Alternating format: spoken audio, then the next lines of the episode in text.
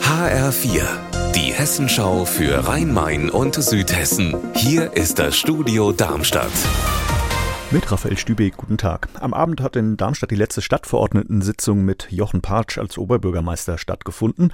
HR-Reporterin Petra Demand war für uns dabei. Was waren denn die wichtigsten Beschlüsse? Für den scheidenden Oberbürgermeister waren vor allem drei Themen wichtig. Die heute beschlossene Städtepartnerschaft mit der israelischen Stadt Naharia zum Beispiel.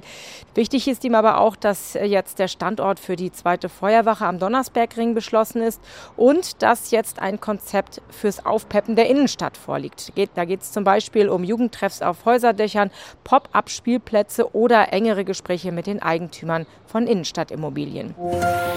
Der Frankfurter Hauptbahnhof ist groß, richtig groß, egal ob es um das Gebäude, die Zahl der Reisenden oder auch um die Kriminalität geht und um ein Zeichen zu setzen. Für mehr Sicherheit wird die Bundespolizei ab heute Nachmittag bis Sonntagabend zahlreiche Kontrollen durchführen. HR-Reporter Frank Angermund, die Beamten suchen da nach Waffen. Warum das? Na, die Bundespolizeidirektion in Koblenz hat sich die Zahlen der Gewaltdelikte der letzten Zeit angeschaut. Die Tendenz ist nicht gut, sie ist steigend.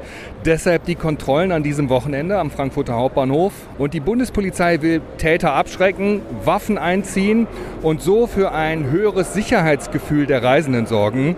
Wer mit einer Waffe erwischt wird, der fliegt hier aus dem Frankfurter Hauptbahnhof oder er muss eventuell auch noch ein Zwangsgeld zahlen.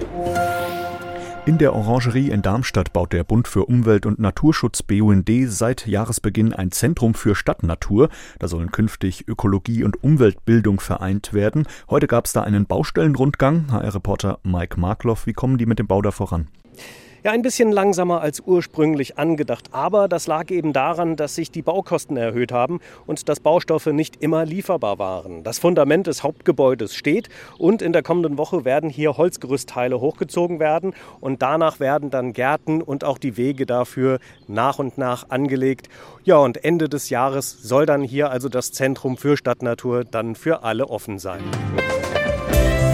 Unser Wetter in Rhein-Main und Südhessen. 24 Grad sind es aktuell in Gründau-Breitenhorn im Main-Kinzig-Kreis und auch in Oberursel im Hochtaunuskreis. Am Nachmittag ist es sonnig und trocken. Es bilden sich wieder ein paar Quellwolken, die aber keinen Regen bringen. Ihr Wetter und alles, was bei Ihnen passiert, zuverlässig in der Hessenschau für Ihre Region und auf hessenschau.de.